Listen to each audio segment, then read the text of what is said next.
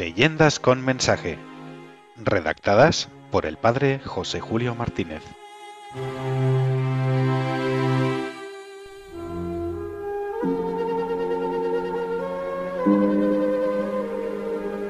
Rescatemos al Nazareno. Una leyenda de Tarragona con un claro mensaje. Si ofreces más amor al que padeció más ofensa, qué bien consuelas su pena, qué bien reparas su honor.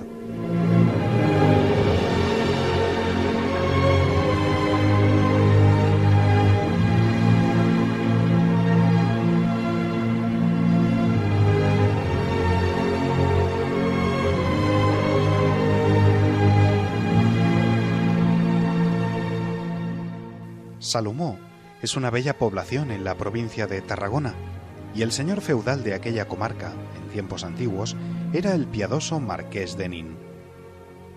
Malo ha sido este año, señor marqués. La falta de sol y el exceso de agua han estropeado las cosechas. En verdad, mi fiel administrador. En cambio, nuestro Señor nos concede una tregua con los moros vecinos y podremos comprar trigo entre ellos. Preparad tres caballos con sus alforjas, que yo mismo iré al frente de los mercaderes y traeremos trigo para todos vuestros vasallos.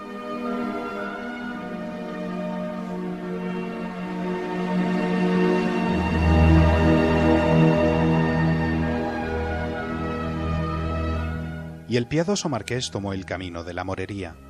Volvía ya con buen cargamento de trigo cuando... ¿Qué será ese viejo edificio que parece una antigua ermita cristiana, medio derruida y sin techumbre? Vamos a verlo. Encontró allí un moro al cuidado de todo aquello, el cual respondió así a las preguntas del marqués.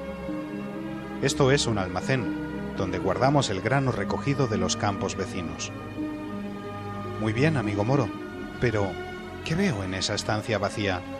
Es una hermosa imagen de Jesús Nazareno. ¿Cómo aquí esa imagen del Señor de los cristianos?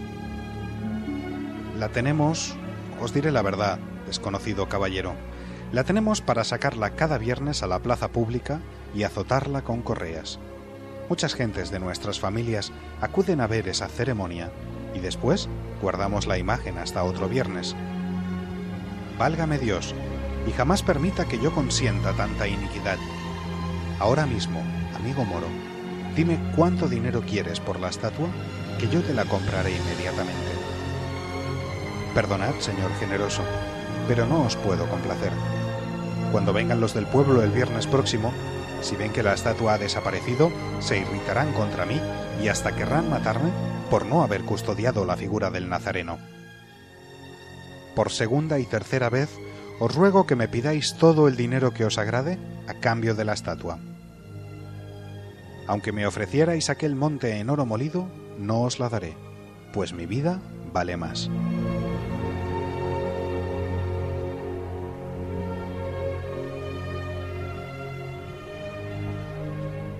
Volvió el buen marqués a tomar su caballo, se presentó en su villa y reunió a los vasallos que aguardaban su regreso.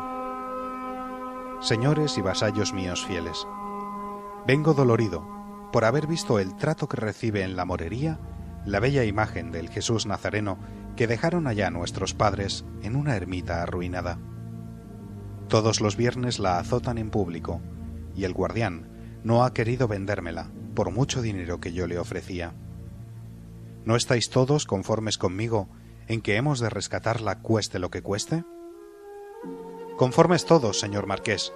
Ofreced al caíd de la región todo lo que pida, y entonces el guardián nada podrá oponer para que traigamos la estatua. Ahora mismo vuelvo para hacer la oferta en vuestro nombre. Dios ayudará.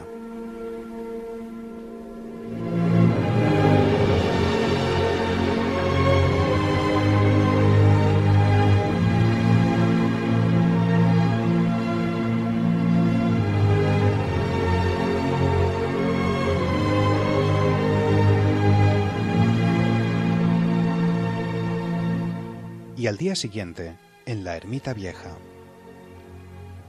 Señor guardián de la imagen de Jesús Nazareno, de nuevo estoy aquí para rescatarla. Traigo conmigo varios criados con dinero suficiente para pagarte y para calmar la ira de la gente. Si me la dejas llevar ahora mismo, te daré el peso de la estatua en monedas de oro. Si no me la dejas, acudiré al Caid, y tal vez quedarás sin nada. Entonces el moro sucumbió a la oferta. Pensaba así. La imagen pesará muchas arrobas, pues cada vez que me mandan sacarla a la plaza tengo que ser ayudado por más de seis hombres. Llamó a otros moros y todos se mostraron conformes en entregar la imagen a cambio de su peso en monedas de oro. En sus ojos fulguraba la codicia. Aquí está la balanza de las que usamos para pesar el trigo. Pongamos en un plato la estatua. Vamos los seis a por ella. ¿Cuánto pesa? Ya está. Se hundió el plato hasta el suelo. Ahora, señor cristiano, poned vos monedas en el otro. Traed muchas, el marqués, como inspirado por Dios, cogió un montoncito de monedas. Las fue echando en el otro plato de la balanza mientras contaba. Una, dos, tres. Los moros se reían, como pensando que tendría para rato en contar todas las monedas que debía echar. Pero el marqués seguía impertérrito. Veintisiete, veintiocho, veintinueve. Y cuando llegó a la moneda treinta y tres, oh sorprendente prodigio, bajó el plato de las monedas y la balanza quedó equilibrada.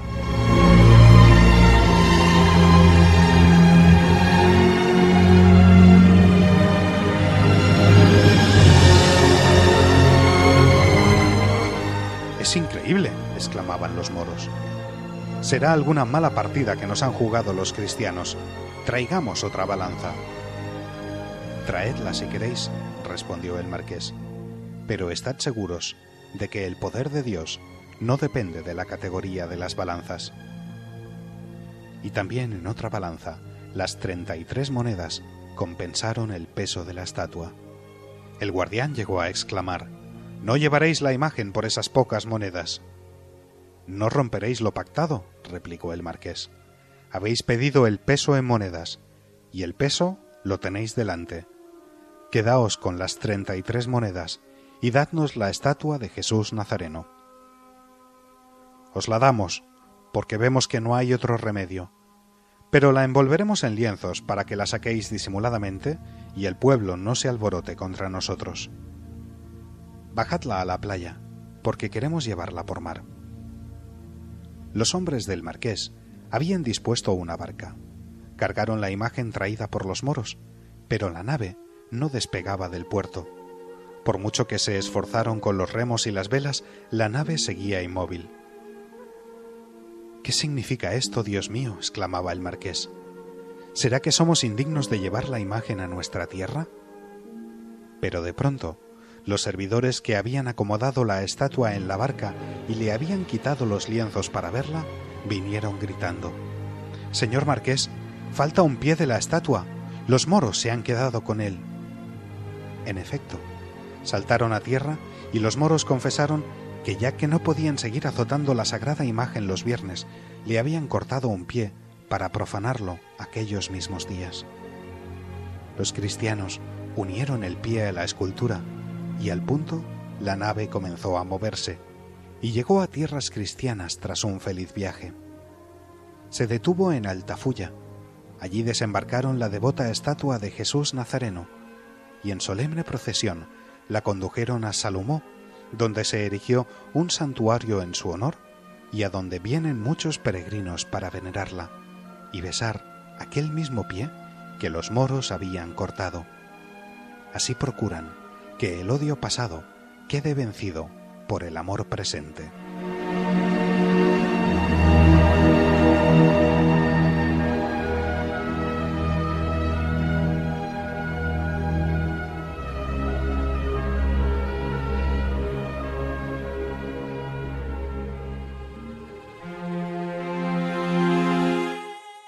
Leyendas con mensaje.